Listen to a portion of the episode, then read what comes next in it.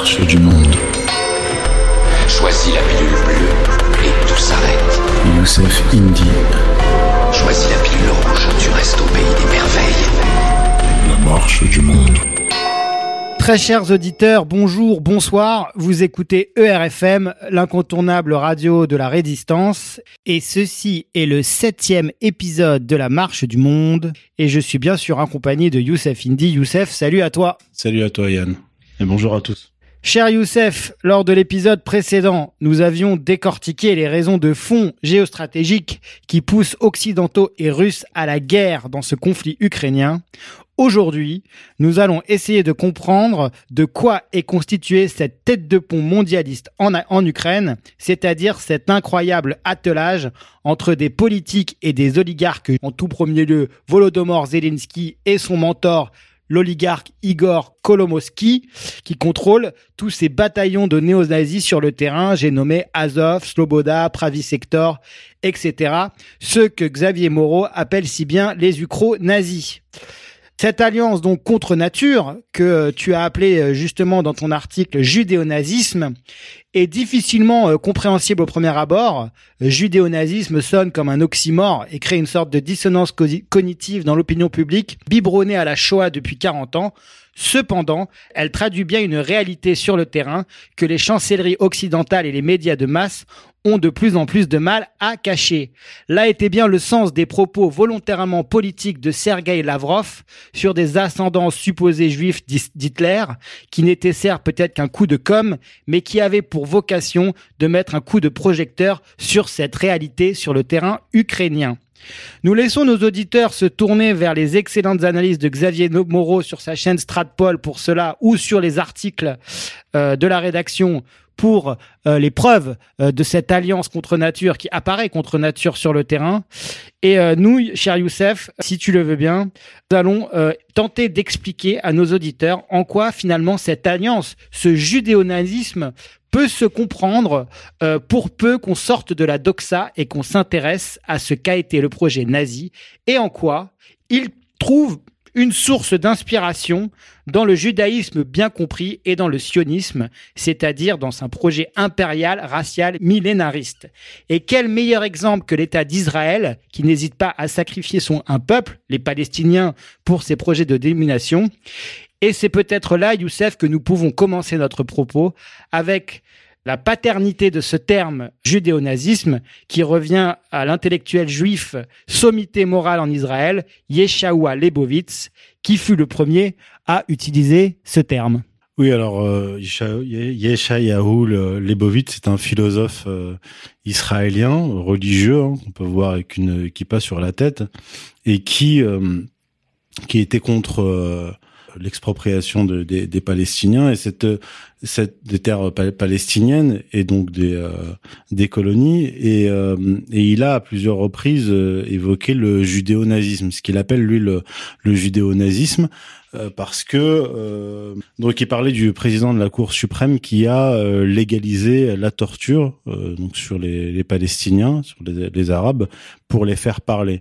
Et donc il qualifiait cette politique en fait générale d'Israël de judéo-nazisme. En fait, ce qu'il entend par là, c'est un, ce qu'il voulait dire en, en, réalité, c'est que la politique israélienne est basée, était basée et toujours fondée sur un suprémacisme, c'est-à-dire l'idée que les Juifs israéliens sont supérieurs aux Palestiniens et qu'on peut en faire à peu près euh, tout ce qu'on veut. Et, et, et, au fond, quand on quand on creuse cela et ce que je creuse dans dans l'article, c'est que c'est un peu choquant ce que je vais dire parce que il y a eu un antagonisme et c'est peu dire entre le nazisme et le judaïsme ou plutôt les nazis et euh, et les juifs qui a cristallisé dans dans l'esprit euh, dans les dans la mémoire collective surtout en occident que c'était deux choses totalement différentes parce que opposées à un moment donné de l'histoire.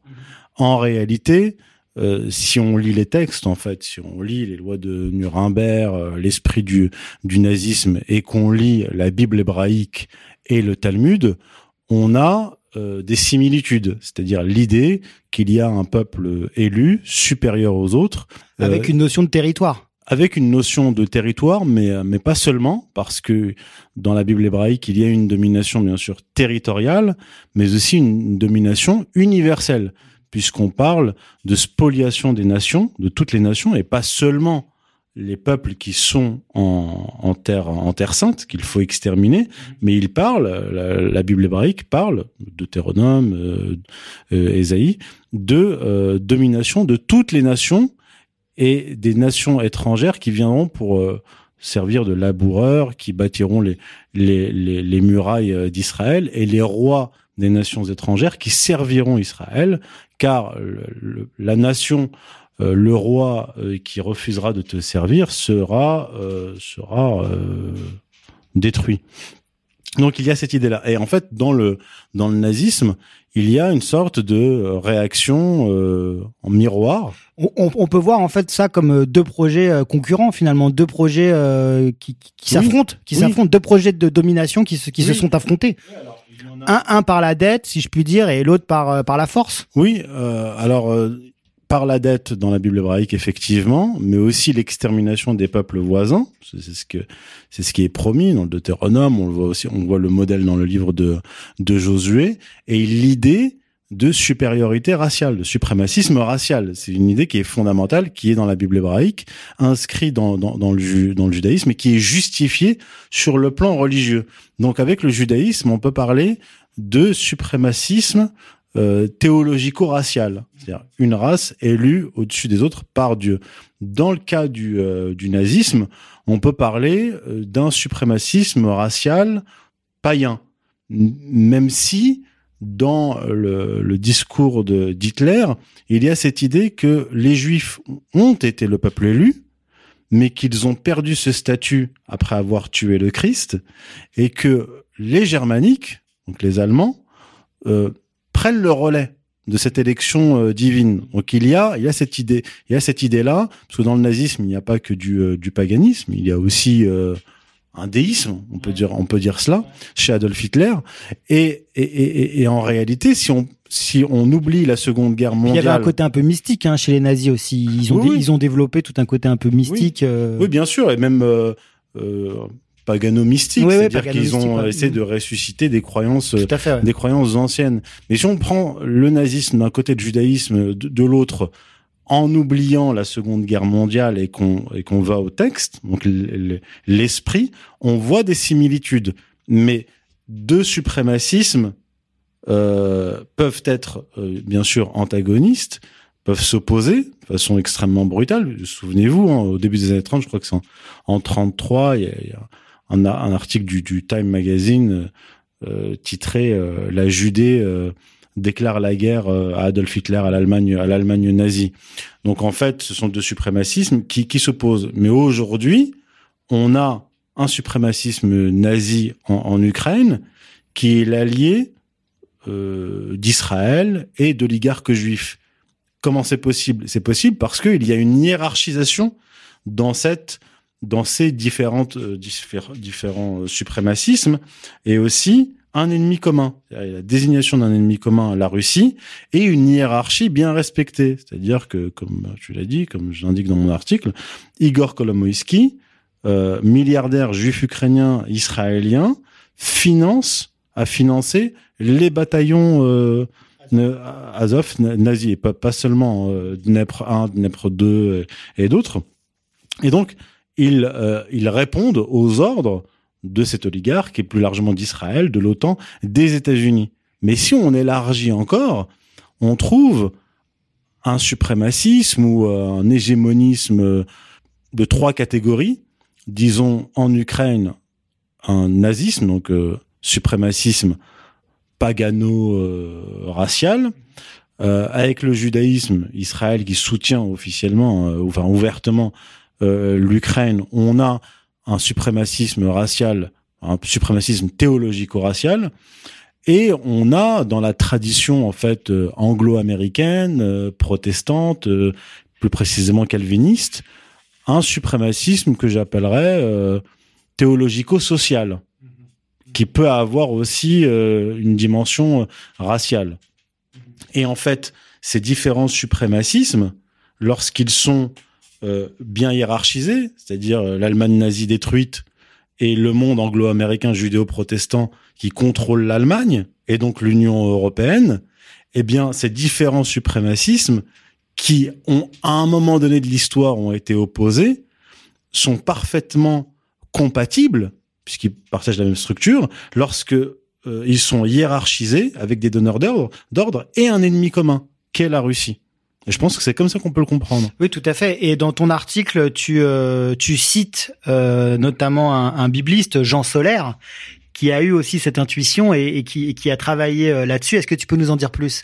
Oui, alors je cite Jean Solaire. Moi, j'ai beaucoup de désaccords sur de nombreux points avec Jean Solaire, mais il soulève quand même quelque chose de, de très important et à, à, mon sens, il est le seul à l'avoir fait. C'est qu'il dit, il commence par dire que le communisme est un judaïsme sans Dieu.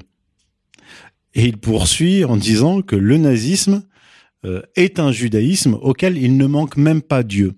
Et donc là, effectivement, il prend des passages de, de Mein Kampf, du, du livre d'Adolf Hitler, et, et, il dit ce que je viens de dire, c'est-à-dire que, enfin pas tout ce que je viens de dire, il dit précisément que Adolf Hitler, bon, a eu une éducation religieuse catholique, mais il s'est éloigné du catholicisme et de l'Église, ça, il faut le dire.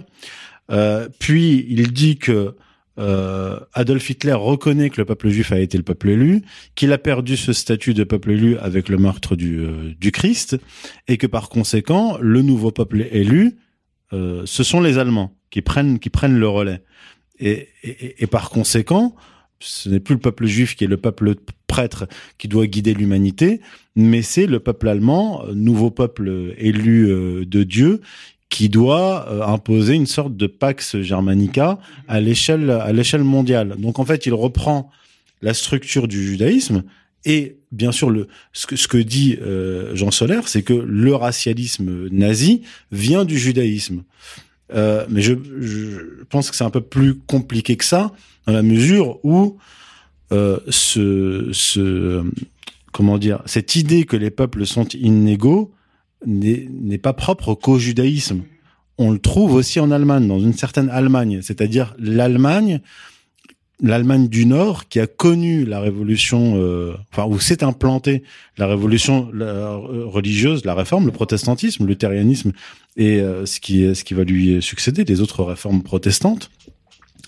Euh, le protestantisme va s'y implanter facilement euh, puisque dans le protestantisme, il y a l'idée de la grâce, le concept de la grâce, que les hommes sont donc euh, a priori euh, inégaux euh, de, de, devant Dieu, et avec le calvinisme, il va y avoir une accentuation de cela. Mais Calvin était, était français, on va pas entrer dans, dans les détails. Et la moitié sud, pour faire court, de, de l'Allemagne, euh, est moins inégalitaire que le Nord. Oui, c'est les travaux. Catholiques, oui, voilà, Bavière, par exemple, est voilà, catholique. Hein, voilà, euh, voilà. Donc toute la ligne médiane euh, du, de, de l'Allemagne et ce qui est en dessous est restée catholique, a résisté euh, au protestantisme. Et ça, c'est les travaux d'Emmanuel Todd sur le plan des structures familiales. Euh, et puis quand euh, Adolf Hitler arrive au pouvoir, je montre, je montre une carte. Oui, oui, oui, tout à fait. Tu le montres en dans fait, ton article. Ouais. En fait, les régions protestantes du Nord ont connu une chute de la pratique euh, de, du protestantisme et le nazisme s'est implanté dans ces régions-là. C'est d'ailleurs une des thèses de Todd, ça, hein, euh, oui. qui met en avant dans euh, Qui est Charlie, d'ailleurs. Oui. Et il, il s'alarme justement d'une disparition du, du, fait religieux, justement. Qui, oui, en France. Qui, là, qui là il parle monter, de la voilà. France. Oui, oui, il parlait de la France dans ce, dans ce livre-là. Mais ça vaut aussi pour l'Allemagne. C'est-à-dire que lui, il remarque qu'il y a une chute de la pratique euh, de la religion protestante puis victoire d'Adolf Hitler. Euh, donc euh, je montre la carte de, des élections de mars 1933, les, élections législatives qui amènent Adolf Hitler euh, au pouvoir. Et donc en fait le protestantisme qui est un euh, qui est un, une judaïsation du, christianisme fondamentalement inégalitaire va s'implanter dans les régions inégalitaires euh, d'Allemagne va s'effondrer ensuite et le nazisme profondément inégalitaire va s'implanter encore une fois dans cette dans cette moitié nord de l'Allemagne inégalitaire. En fait, c'est qu'en fait on, on, peut on peut y voir une filiation euh, du judaïsme au protestantisme jusqu'au nazisme en fait. Ça, ça, ça peut en fait ça peut très bien s'expliquer en fait ça, cette, et ça cette filiation. Ça s'explique euh, aussi par euh, l'anthropologie des structures familiales, c'est-à-dire que ces régions-là vont adopter plus facilement le protestantisme puisqu'elles sont culturellement, anthropologiquement inégalitaire. C'est pareil pour le pour la Grande-Bretagne, enfin pour pour l'Angleterre euh, inégalitaire, puis les pères pèlerins qui arrivent en Amérique, qui massacrent les Indiens, etc. Donc en fait, le judaïsme et le judéo-protestantisme, puisque le protestantisme est un retour euh, dans ses différentes variantes euh, avec des nuances à l'Ancien Testament, donc au, au- judaïsme, va parfaitement coller. Donc il va y avoir une, une communauté d'esprit entre le judaïsme, euh, le germanisme euh, protestant puis nazi, euh, le, la révolution cromwellienne, les pères pèlerins et donc le monde anglo-américain. C'est ça que je veux dire.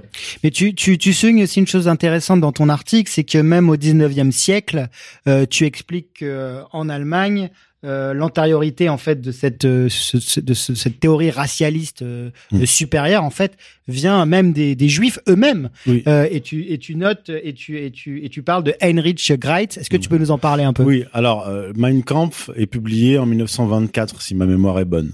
Au milieu du 19e siècle, Heinrich Greitz, qui est un très grand historien juif allemand, euh, que j'ai déjà lu en partie d'ailleurs, et qui euh, qui a écrit de nombreux ouvrages, et notamment son ouvrage le plus célèbre sur l'histoire des Juifs des temps anciens à nos jours.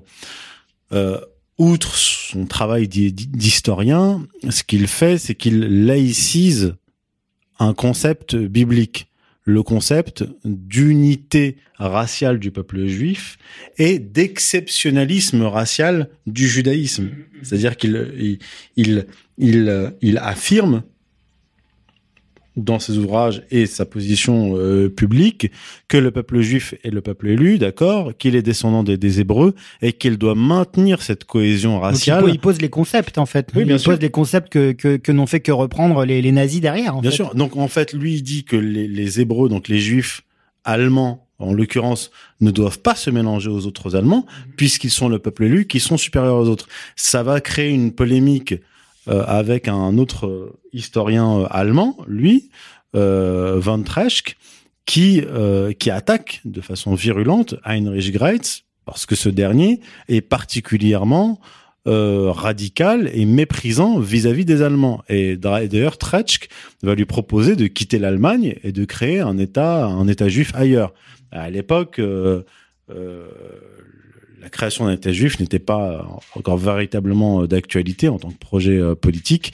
Et euh, Graetz va, va, fuir devant Treschke. Mais ce qui est intéressant, c'est que les Graetz est enseigné dans les écoles euh, en Israël et qu'il va être utilisé dès les, les débuts de l'épopée sioniste euh, au XXe siècle. Donc c'est une figure centrale euh, du judaïsme, euh, de l'historiographie juive actuelle. Et ce que je dis, c'est que euh, effectivement, il y a une antério- antériorité euh, du judaïsme sur les théoriciens allemands par rapport à cette conception racialiste de, de, de la nation. Et ce, qui, et ce qui est intéressant aussi, c'est que, et, ça tu le soulignes dans l'article, c'est que les nazis reprennent aussi euh, cette vision eschatologique millénariste, Oui. qui est, euh, qui est toute typique, typique du judaïsme. Oui, alors c'est euh, ce que je dis, c'est que et là je pense être le premier à avancer ce- cette thèse, c'est que le nazisme est un condensé dans sa vision de l'histoire. hein, je parle bien de la vision de l'histoire entre euh, le millénarisme chrétien et protestant, parce qu'en fait avant même le protestantisme, il y avait des sectes millénaristes.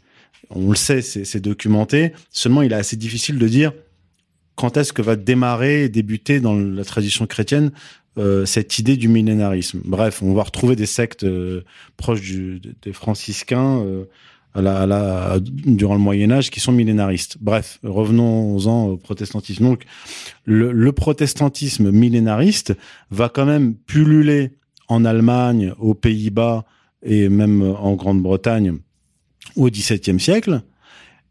Il y a cela et bien sûr le suprémacisme racial du, euh, du judaïsme. Et donc je dis que on va retrouver dans les textes nazis, notamment dans les discours d'Adolf Hitler, une dimension eschatologique, c'est-à-dire le Reich de Milan euh, est une euh, laïcisation du, euh, du concept euh, millénariste qu'on a dans le protestantisme.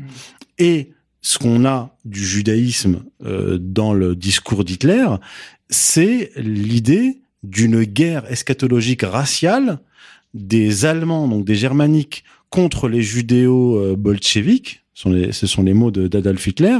Donc une guerre raciale, donc une race, les, juifs contre la race allemande. Et il dit que euh, cette, cette guerre va de cette guerre dépend euh, l'avenir euh, de toute l'humanité, du monde entier. Et donc, qu'est-ce que le Reich de Milan en gros? C'est la victoire dans cette guerre eschatologique qui était en fait la Seconde Guerre mondiale, des Germaniques sur les judéo-bolcheviques et les autres, pour instaurer en fait une espèce de Pax Germanica à l'échelle planétaire. Donc, et quand on lit, et bon, il y a, deux textes que je cite, c'est en, 1939, avant la, juste avant la Seconde Guerre mondiale, et un autre texte, euh, discours d'Adolf Hitler euh, au Reichstag en 1943 pour fêter les 11 ans, c'est sa 11e année au pouvoir, où en fait il est plus pessimiste après quatre années de, de guerre.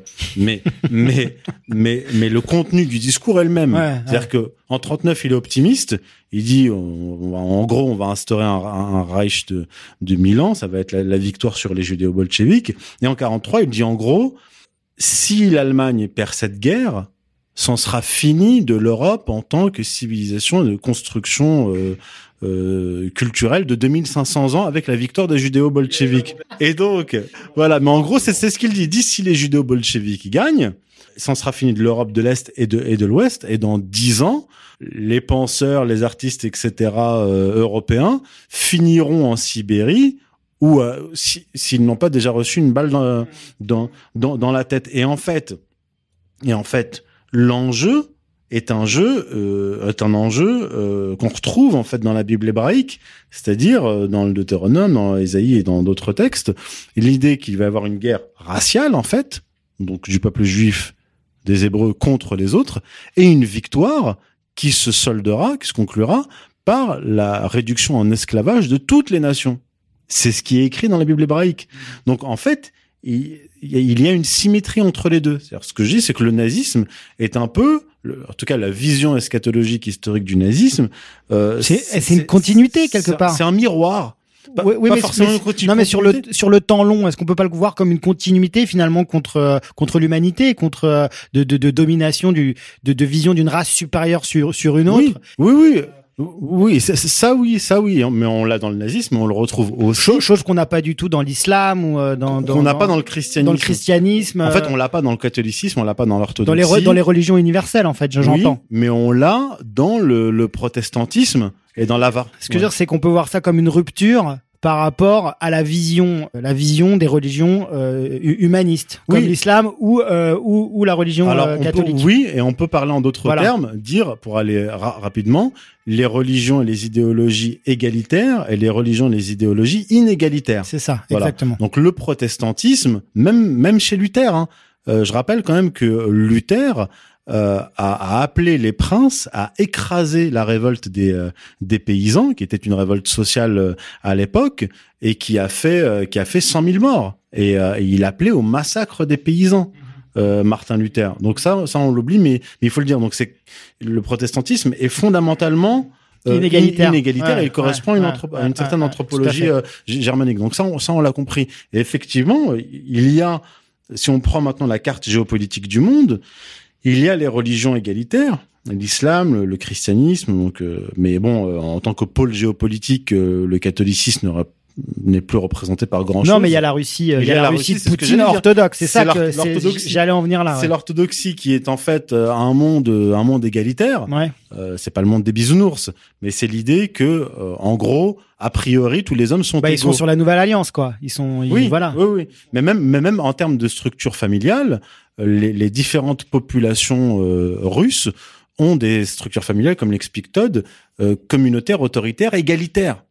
C'est-à-dire euh, égalité dans les règles d'héritage, inégalité chez les Allemands, chez certains Allemands, chez les Anglais, etc. Et ça, ça, ça, ça dessine quand même le le monde et la carte géopolitique actuelle. Et donc aujourd'hui, vous avez des, des idéologies et des pays qui sont historiquement inégalitaires, Donc il y a il y a les euh, les, les, les nazis d'Ukraine, mais il y a l'Allemagne avec van der Leyen qui pilote l'Union européenne et qui l'a transformée en, en structure inégalitaire avec l'Allemagne au-dessus, la France et éventuellement qui écrase les autres les autres peuples, le monde anglo-américain et tout cet ensemble euh, nazis, euh, juifs, euh, ils ont bien sûr israéliens et, euh, et, et protestants et anglo-américains contre un monde qui est euh, plutôt donc chrétien, musulman et égalitaire. Mais ce que ce que je trouve intéressant, alors après je sais pas si c'est pertinent ou pas comme comme analyse, mais dans les deux cas, c'est la Russie qui se retrouve devant ce projet euh, de domination inégalitaire ou impériale, que ce soit euh, l'Allemagne nazie, parce que tu as parlé de judéo-bolchevisme, mais on sait très bien qui a fait la Seconde Guerre mondiale et comment Staline a activé le patriotisme au sein des Russes pour qu'ils aillent sur euh, le champ de bataille et se battre. Et il l'a fait avec euh, un patriotisme euh, pro-russe et pas du tout euh, communiste et, et ou bolchevique. Donc euh, on peut vraiment dire que les 25-26 millions de, de, de, de Russes qui sont morts, ils l'ont fait par patriotisme pour la Grande Russie finalement. Oui, c'est ce qu'ils appellent la Grande Guerre patriotique. Avec avec le ruban de Saint-Georges que remet en avant de manière extrêmement intelligente Poutine, euh, justement pour euh, raviver ce sentiment euh, national, nationaliste, et, euh, euh, ainsi pouvoir euh, solliciter son opinion publique pour affronter euh, le nouvel ordre mondial. Et donc on a eu donc euh, les Russes qui se sont euh, brillamment, qui ont réussi leur guerre face au projet nazi, et aujourd'hui de nouveau on a encore les Russes qui s'opposent au projet de domination du nouvel ordre mondial. Oui, et, ce qui est ironie de l'histoire, ou plutôt continuité historique, aujourd'hui, les Russes sont en guerre contre, encore une fois, des nazis en, en Ukraine, mais qui sont euh, cette fois domestiqués, tenus en laisse par cet ensemble israélien, Union européenne et monde et monde anglo-américain. Mais euh, je dirais pas que c'est une répétition, mais c'est une fois de plus euh, les Russes sont confrontés à ce monde euh, inégalitaire parce qu'après le nazisme, il y a eu euh, il y a eu la guerre froide avec l'hégémonisme anglo-américain. Après la, chute de l'Union soviétique, il y a eu euh, l'arrogance américaine et la destruction de l'intérieur de la Russie et, euh, et, là encore l'expression de cet impérialisme inégalitaire euh, judéo-protestant euh, incarné par par les États-Unis. Et aujourd'hui, le retour en tant que puissance de la Russie orthodoxe qui s'oppose à ce monde inégalitaire et à ces puissances euh, inégalitaires. Et d'ailleurs un certain nombre de pays d'Afrique ne s'y trompent pas puisque ils voient là l'opportunité de se tourner vers la Russie et vers euh, la Chine deux puissances qui ne les traitent pas du moins a priori comme des êtres inférieurs. Alors que les occidentaux euh, même si on parle de la France il y a quand même eu euh, Dans bah, la la, tradition- la France-Afrique, quoi. Oui, mais- puis, euh, mais- mais la tradition le consensus de républicaine- Washington. Quoi, oui, mais ce que je veux dire, c'est que euh, on va rester sur l'inégalité avec la tradition républicaine. On a un inégalitarisme qui s'est appliqué en France déjà, dans l'Hexagone, avec les massacres de, Vendée, et un inégalitarisme qui s'est exprimé du côté, enfin, vers le monde euh, extérieur et le monde africain. Donc, l'inégalitarisme n'est pas seulement racial, comme j'ai dit, il est aussi social, et, et- et il peut se traduire au sein même d'un pays. Et c'est ce qu'on vit aussi d'ailleurs en France. C'est-à-dire une petite élite encastrée dans ce monde euh, inégalitaire, euh, américain, euh, germanique, qui écrase le peuple français. Et ce qui est très pervers, c'est qu'il l'écrase en plus avec un concept euh, d'égalité, mais d'égalité euh, maçonnique, Oui, oui. qui oui, est en ça. fait euh, une égalité qui mène à l'anarchie finalement. Oui, c'est ça. C'est en gros si si vous n'êtes si euh, si vous n'acceptez pas les les valeurs républicaines, vous êtes mis en dehors de de la République et donc en dehors de l'humanité. On peut vous traiter comme on le souhaite et donc vous écraser, vous ça, c'est ce qui s'est passé avec les guerres de Vendée. Voilà.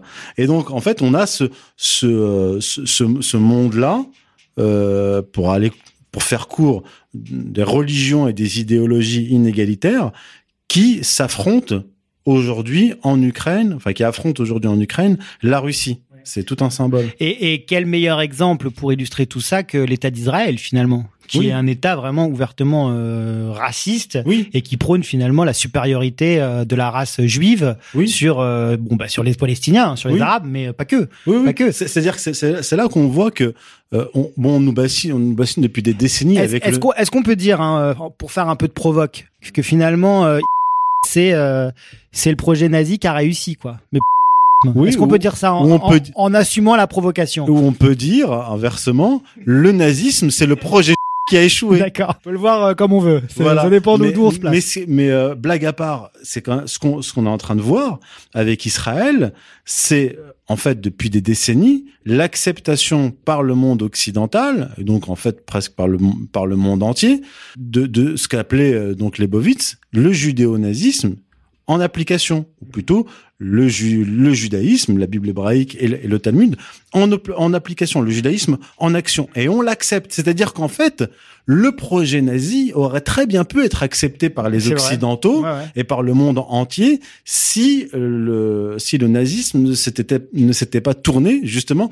contre le monde occidental et qui voulait euh, euh, sortir du champ qui aurait pu lui être euh, laissé comme aujourd'hui l'Allemagne avec l'Union européenne c'est-à-dire que le- les Américains disent en gros à l'Allemagne vous êtes une puissance hégémonique, vous avez le droit de, de l'être dans le cadre Régional. européen, Régional. régional, dans le cadre de l'Union européenne, vous allez être nos, nos chiens de garde, mais ça se limite à cela.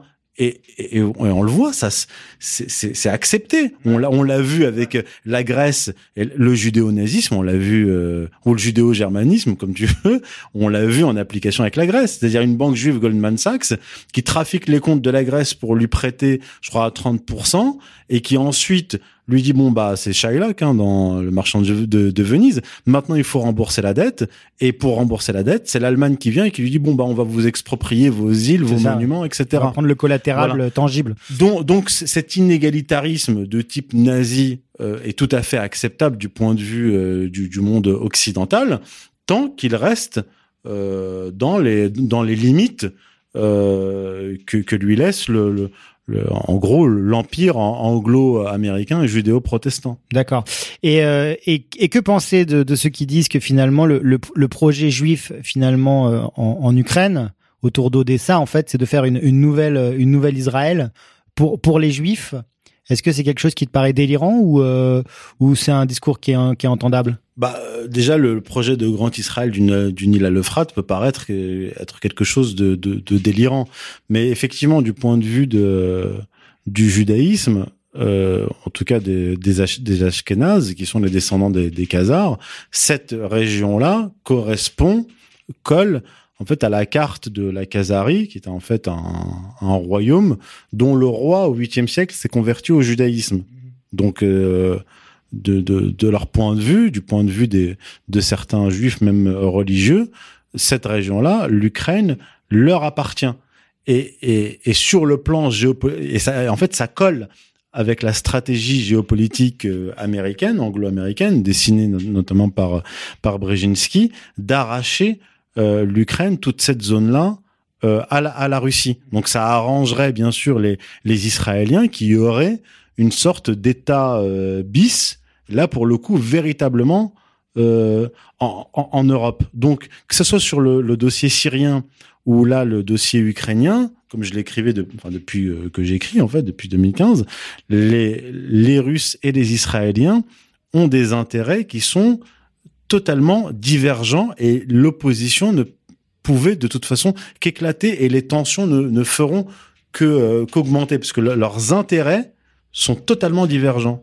Et ce qui est, ce qui est étonnant, c'est que euh, il y a quand même une communauté juive euh, très importante hein, en, en Russie, mais qui semble assez euh, légitimiste auprès de, de Poutine. Hein, a beaucoup d'oligarques, hein, même euh, même encore aujourd'hui. hein. Il a fait le ménage, mais la, la majorité sont juifs. Et puis inversement, euh, en Israël, vous avez euh, la, la première communauté, c'est c'est des Russes.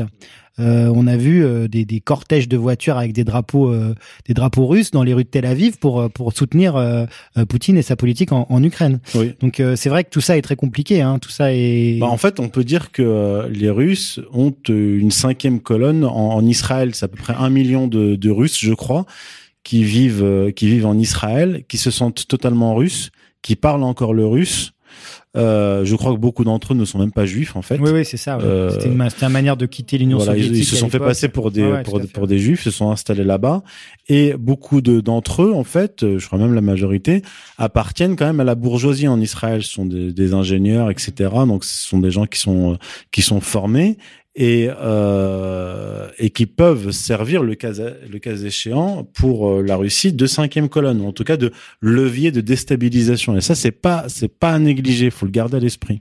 Et si on revient donc euh, aux ukro-nazis euh, tels que les décrit Xavier Meuros sur sur sa chaîne Stratpol, euh, finalement, est-ce qu'on peut faire le, le- le- la comparaison avec avec les, les djihadistes en Syrie qui étaient en fait les, les- la, la chair à canon finalement de l'empire euh, et qui eux aussi en fait euh, portaient un, un, un projet donc le, le wahhabisme euh, qui était un projet euh, totalement euh, enfin qui reniait totalement les, les, les, les principes les principes de l'islam euh, et qui se et qui se revendiquait faussement de, de, de l'islam.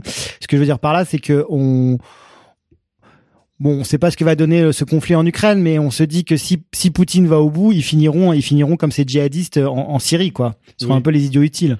Oui, alors en fait, on, on assiste en fait à une sorte de guerre des partisans, pour reprendre les termes de, de Carl Schmitt, qui avait qui avait développé ce, cette expression à la suite de la guerre d'Espagne, en fait, en observant la, la guerre d'Espagne. C'est-à-dire que ce ne sont plus des euh, des euh, des armées régulières, mais des des groupes armés euh, qui suivent une idéologie et qui peuvent se battre euh, en Libye, Une en idéologie Syrie, ou, ou la- ou l'argent, tout simplement. oui, oui, ou, ou l'argent, mais c'est, parfois recouvert du, du, bien sûr, ouais, hein. bien sûr. Les types qui se convertissent du jour au lendemain, euh, et puis ils trouvent un, un prédicateur en Arabie Saoudite ou au Qatar qui leur dit, qui leur dit en gros, il est licite de tuer, piller et violer. Donc euh, pour pour les criminels, euh, c'est euh, c'est c'est une aubaine. Donc que ce soit les nazis euh, en, en Ukraine ou les takfiristes euh, en, en Syrie euh, ou en Irak ou, ou en Libye, c'est c'est effectivement exactement le même schéma. C'est-à-dire qu'on a un monde occidental qui passe son temps à condamner le nazisme et, et, Oui, euh, Oui, et l'islamisme mais qui les soutient partout où, euh, où ils leur sont utiles. C'est, c'est Bernard-Henri Lévy qui voit des fascistes partout en France, mais qui soutient les nazis euh, en, Ukraine. Oui, voilà. C'est Laurent Fabius qui est euh, juif que- d'ori- oui, voilà. d'origine Mm. et qui nous parle d'Al-Nosra qui dit qu'Al-Nosra fait, du bon boulot. alors qu'il était ministre des Affaires C'est c'est étrangères. exactement pareil finalement. Oui. Enfin, C'est- il y a le, le discours et la réalité sur le terrain. Ouais. En, en réalité, euh, toutes- tous ces, bon, eux, ce sont des idiots utiles. Ils seront sacrifiés effectivement en Ukraine comme ils ont été sacrifiés en, en Syrie et en Irak. Là-dessus, euh, il n'y a pas de problème. Mais on voit quand même une, euh, parce qu'en fait, ces gens-là, ils sont payés par l'Arabie Saoudite, armés par les Occidentaux et par fait. et par euh, Israël, euh, et puis influencés par le, le Qatar et l'Arabie Saoudite, donc des, des pétromonarchies wahhabites. Et, et là encore, le wahhabisme n'est pas l'islam, je vais pas, je vais pas revenir là-dessus, mais on Il voit. a un caractère inégalitaire aussi ou pas? Est-ce Bah que- oui. qu'on peut pousser la comparaison Bah oui, parce que oui, parce que en en fait, euh, quand naît le, le wahhabisme au XVIIIe siècle avec Mohammed ibn Abdul Wahhab et qui s'allie à la tribu des Saouds, qu'est-ce qu'il fait?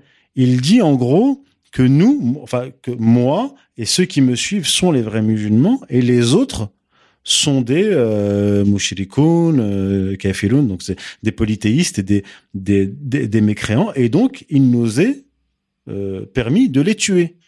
Donc, il, et donc, il les extermine. Il tue des, des milliers de personnes en Arabie, en Irak, etc. Donc, c'est-à-dire qu'il qu'il il, euh, crée une sorte de peuple élu à l'intérieur du monde musulman et qui lui permet d'écraser les autres Donc la, musulmans. compa- la comparaison tient jusqu'au bout. Bien sûr, elle tient, La elle comparaison tient jusqu'au bout. elle tient jusqu'au bout. Et, même encore aujourd'hui, avec Ouais. les pétromonarchies, où en fait, ils vont appliquer des lois très strictes euh, à leur population, et alors que les princes saoudiens, etc., sont des dégénérés euh, complets. Tout- dire, toutes les perversions, euh, ils, les, ils, ils- ils les pratiquent. Donc, ça ressemble à- pas mal au judaïsme, pas mal au protestantisme, et profondément inégalitaire encore une fois. Et donc, le- disons que mon modèle fonctionne. Oui, oui, non, mais c'est- très intéressant et on se rend compte que ben en, en Syrie, encore une fois, c'était les Russes qui étaient face à ce à ces à, à ce projet euh, de domination inégalitaire. alliés du Hezbollah, Alliés, voilà, de, de- de exactement. la Syrie oui, oui, il faut et- pas les oublier. et- et de l'Iran, de l'Iran, bien sûr. euh, il faut qui pas les ont quand même oublier. combattu sur sur le terrain Il faut pas les et oublier. qui euh, et qui eux sont même si c'est un islam qui est minoritaire, Euh, on partage, nous les sunnites, avec eux les cinq piliers euh, de l'islam et les six piliers de la foi. Euh, et donc, c'est une vision du monde qui est, qui est égalitaire. Et donc là où on peut voir finalement un motif d'espoir, c'est qu'on se souvient donc au début de la guerre en Syrie, le narratif occidental qui nous vendait donc ces takfiris comme euh, des, des, des, soldats pour euh, qui se battaient pour la liberté euh, contre le méchant Bachar el-Assad. Et puis on s'est rendu compte que plus on avançait dans le conflit, finalement plus ce narratif s'est complètement effondré et finalement il devenait impossible aux médias occidentaux et aux, et aux politiciens occidentaux de nier en fait cette réalité. Et on peut avoir cet espoir pour euh, la l'Ukraine où finalement il va il va il va à mon avis devenir très compliqué de nier la réalité sur le terrain. D'ailleurs à, à l'heure où on parle, euh, euh, la poche de résistance à Mariupol là dans l'usine, dans la grande usine, bon ben a cédé. les les tous tous ces tous les nazis d'Azov se sont rendus. je pense que ça va être une formidable opportunité pour Poutine de faire de la pédagogie et de la communication. Oui, c'est très intéressant parce que c'est effectivement ce qui s'est passé en Syrie. Ce sur quoi ils comptaient les Occidentaux, euh, en Syrie en tout cas, c'était euh, produire le modèle libyen, c'est-à-dire faire tomber Bachar el-Assad le plus vite possible. Or, euh, il a tenu grâce au Hezbollah, grâce grâce à l'Iran et puis grâce à la, à la Russie. Et ces groupes terroristes qu'on nous a présentés comme rebelles, euh, freedom fighters, comme disait Tariq Ramadan, avec qui je vais avoir bientôt un débat sur le sujet d'ailleurs, euh, sont en fait des terroristes. C'est-à-dire que leur échec sur le terrain les a fait apparaître tels qu'ils sont, c'est-à-dire des égorgeurs mmh. euh, et des gens des qui barbares, des barbares, des, des, des, sauvages qui éventrent des femmes enceintes, etc. Enfin, l'horreur. Et et, et, là, effectivement, le monde occidental euh, a été obligé d'admettre qu'il s'agissait de, de terroristes. C'est pareil pour l'Ukraine, c'est-à-dire que euh, les, échecs sur le terrain de ces ukro-nazis euh, et donc exhibés par les, par les Russes en fait dans, dans les médias contraindront et commencent déjà à contraindre certains euh, médias occidentaux à admettre qu'il s'agit de, euh, de nazis. Euh, et là, et là, on sort, on sort même du cadre des, en France, par exemple, des médias alternatifs, etc. Euh, même euh, des médias comme Sud Radio, etc. commencent à, commencent à en parler. On en parlait au début en 2014. On parlait de nazis, d'extrême droite, etc. Puis tout d'un coup, ça a disparu du langage. Et là, c'est là, c'est là, c'est réapparu. Enfin, je et alors, ce qui, est ce qui est intéressant, je sais pas si tu l'as, tu l'as vu, c'est que euh, depuis donc la réédition à Mariupol, euh, les chancelleries occidentales, donc je pense à l'Allemagne, euh, la France et l'Italie, demandent des discussions avec la Russie pour négocier un cessez-le-feu. Et dans un tweet, Olaf Schwarz, donc le le, le, le, le chancelier allemand, pose trois conditions, dont justement à ce que la Russie euh, arrête avec euh, le narratif euh, des ukro-nazis et des nazis en Ukraine. Ce qui est très intéressant, je trouve. Ce qui est très intéressant, parce qu'en fait, c'est vraiment un aspect de propagande qui, qui à mon avis, commence et à leur poser de vrais problèmes et un problème qui va ne faire, qui va ne, ne faire que s'amplifier avec le temps. Alors, la première question que je me pose, c'est est-ce qu'il y a effectivement des officiers français, britanniques, américains dans l'usine. Donc on va bientôt le savoir. Maintenant, la négociation. Il semblerait que oui, ça commence à circuler dans ce sens-là, mais à confirmer. à, confirmer, mais la, volonté tout d'un coup de tout à coup de vouloir négocier en fait avec les Russes peut être motivée par ça, c'est-à-dire que s'il te plaît Vladimir, ne dis pas que nous avons des officiers avec des, nazis, sur place. D'où, d'où en fait, d'où en fait la condition, faut plus parler de nazis. C'est, ça, c'est ça qui veut dire. Mais ça fait beaucoup penser à la gêne des occidentaux avec les takfiristes en Syrie, et notamment on se souvient de Lafarge. Hmm. Le scandale de Lafarge. Lafarge voilà, et ça fait vraiment beaucoup penser à ça. Et ça, c'est quelque chose qui peut leur péter à la gueule. Euh, très bientôt. Et je pense que, enfin, je pense que Poutine, en grand joueur d'échecs qu'il est, euh, mise là-dessus. Et c'est d'ailleurs pour ça qu'à mon avis, il, il, est pas aussi pressé que cela euh, à envahir euh, l'Ukraine. Il a peut-être ciblé des points, des points stratégiques, mais peut-être que lui, ce qu'il veut avant tout, c'est gagner la guerre, la guerre de communication. Bah oui, la guerre médiatique. Et la guerre économique aussi. Bah, la, la, guerre médiatique économique, c'est pas très compliqué puisque les élites occidentales sabordent l'économie européenne. Ils sont méthodiquement ils ont pas besoin de Vladimir Poutine parce que c'est vraiment ce qu'ils veulent en fait. C'est un projet euh, euh, politique qu'ils sont en train de mettre euh, en place. Mais euh, ce qui le, le gros désavantage en fait des Russes et en général des, des opposants à l'empire du mensonge, c'est que justement ils ne maîtrisent pas bien ce mensonge et l'art du mensonge et euh, ils communiquent très mal. Et ce coup-là, si véritablement il y a des, des officiers avec des nazis à, à exhiber, ce serait un formidable coup de communication euh, Clairement. de, de, de, de, de la Russie. Donc, Clairement. On, on verra bien. Clairement.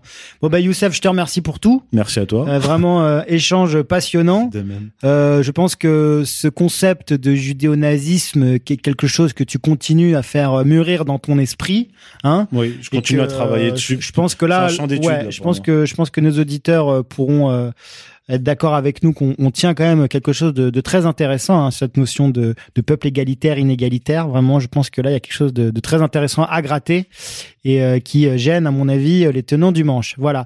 Écoute, Youssef, je te remercie pour tout. Hein, c'est un vrai plaisir. Euh, chers auditeurs, euh, merci pour tout. Merci pour votre fidélité.